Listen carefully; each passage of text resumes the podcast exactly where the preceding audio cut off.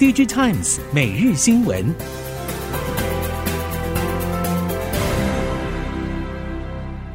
听众朋友您好，欢迎收听 DigiTimes 每日新闻，我是袁长杰，现在为您提供今天科技产业的新闻重点。首先带您看到的是，终端库存去化持续进行中。半导体业者表示，各产品需求尚未显著回温，目前只有苹果供应链开始迎来订单增温喜讯。以台积电来看，全年营运维稳要靠苹果。三奈米在去年底量产之后，今年继续由苹果 iPhone、iPad 以及 MacBook 新机合计包下了将近九成产能，弥补了英特尔试单延宕缺口。半导体业者表示，明年起，随着高价 N 三一制程开始放量，占营收比重将会逐季爬升。不止苹果全系列新机将转进 N 三一世代，高通等多家大厂也将导入。估计台积电营收成长动能将明显恢复，全年营收将弹升百分之十五以上。另外值得注意的是，今年全年智慧型手机出货恐怕再衰退百分之五到十。Android 阵营跌势将更为剧烈。在三星手机方面，三星的 Exynos 处理器很可能会重回明年 Galaxy S 二四系列的 AP 搭载行列，后续发展值得关注。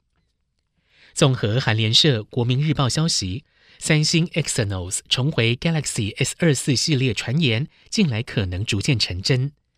三星电子相关人士在日前的财报电话会议上透露，正努力让行动体验 MX 事业部于新款旗舰机重新采用 Exynos 处理器。南韩业界人士多认为，MX 事业部考虑回到过去 Exynos 与高通 Snapdragon 处理器并列搭载的双轨制策略，是希望在与高通谈判价格时取得优势。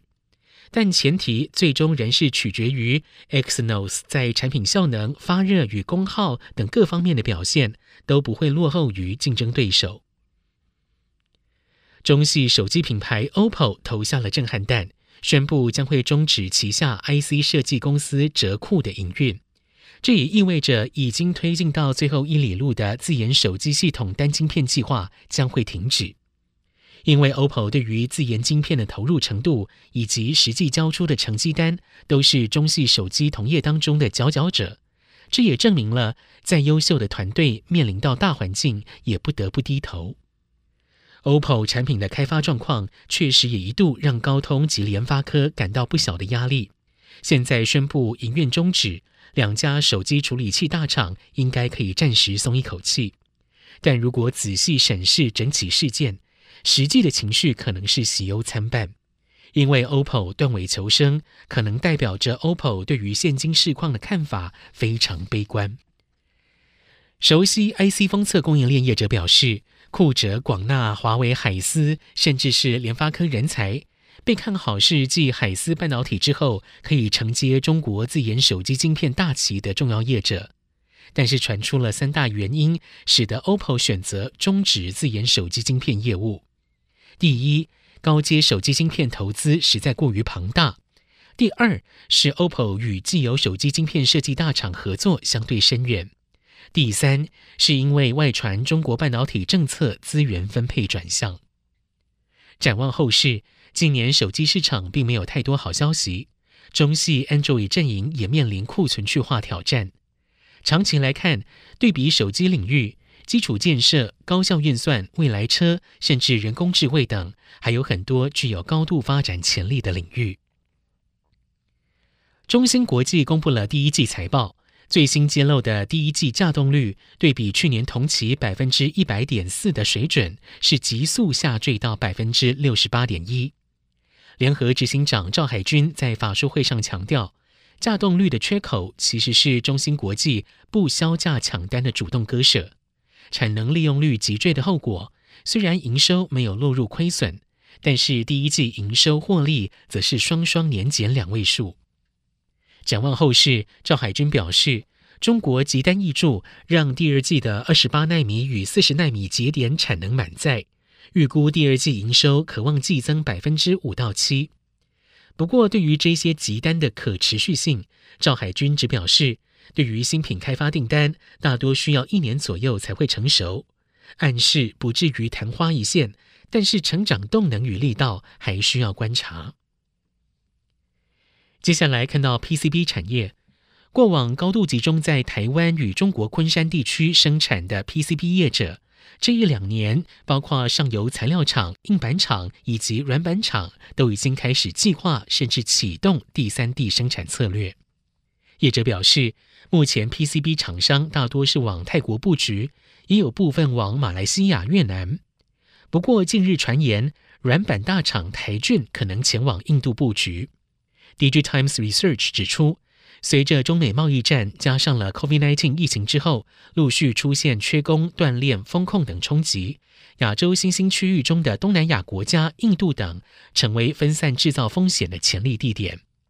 其中，印度已经迅速成为制造新据点，包括了全球性的 EMS 大厂以及印度本土 EMS 业者，都在近期扩张产能。显示手机供应链已经渐渐前往印度布局。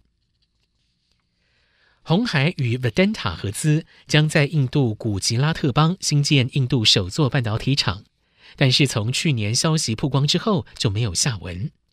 业界传出，这一座半导体厂主要的建厂资金，除了红海与 Vedanta 之外，印度政府投入占绝大部分比重。所以需要经过相关程序，包括立法机关同意，需要更多耐心。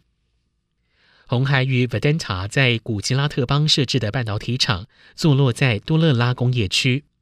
过去古吉拉特邦以化学、钢铁及钻石加工等产业为主，如今半导体生产将会是重点。对于鸿海一案，古吉拉特邦科技部门表示，这个案子确实还有程序要走，但是无法透露相关细节。另外，最快五月底或到六月底会有大型半导体投资案出炉。接下来关心电动车领域，市调机构统计，今年第一季全球电动车销售两百七十点二万辆，年增百分之三十点二。但是现代汽车集团因为受到降低通膨法案 IRA 影响，为全球前十大品牌中唯一销量负成长的业者。韩国媒体《东亚日报》及 D Daily 引述市调机构 SNE Research 资料指出，第一季中国车厂比亚迪以五十六点六万辆位居电动车销售龙头，特斯拉为四十二点三万辆，排行第二。至于第三到第五名，分别是上汽集团、福斯汽车以及吉利汽车。现代汽车集团在第一季受 IRA 法案电动车补助政策变化、季节性淡季影响。只销售十一点九万辆，年减百分之二点二，位列第七。如果单看美国电动车市场，现代仅次于特斯拉，排名第二。另外，根据国际能源署 IEA 估计，去年包含纯电动车以及插电式混合动力车在内的全球电动车乘用车的新车销售量年增百分之五十五，达一千零二十万辆。其中，中国市场占全球年销量的百分之五十八，有五百九十万辆。其次，去年欧洲市场销售年增百分之十五，为两百六十万辆；美国市场年增百分之五十五，为九十九万辆。此外，中国在电动车充电电池更换的专利申请数量也位居首位。日经新闻报道，根据 Patent Result 调查。二零一零到二零二二年累计电动车充电与电池更换专利申请数，中国厂商四点一万件以上，其次是日本的将近二点七万件，至于第三到第五名，则是德国、美国以及南韩。以上 DigiTimes 每日新闻由 DigiTimes 电子时报提供，原长杰编辑播报，谢谢收听。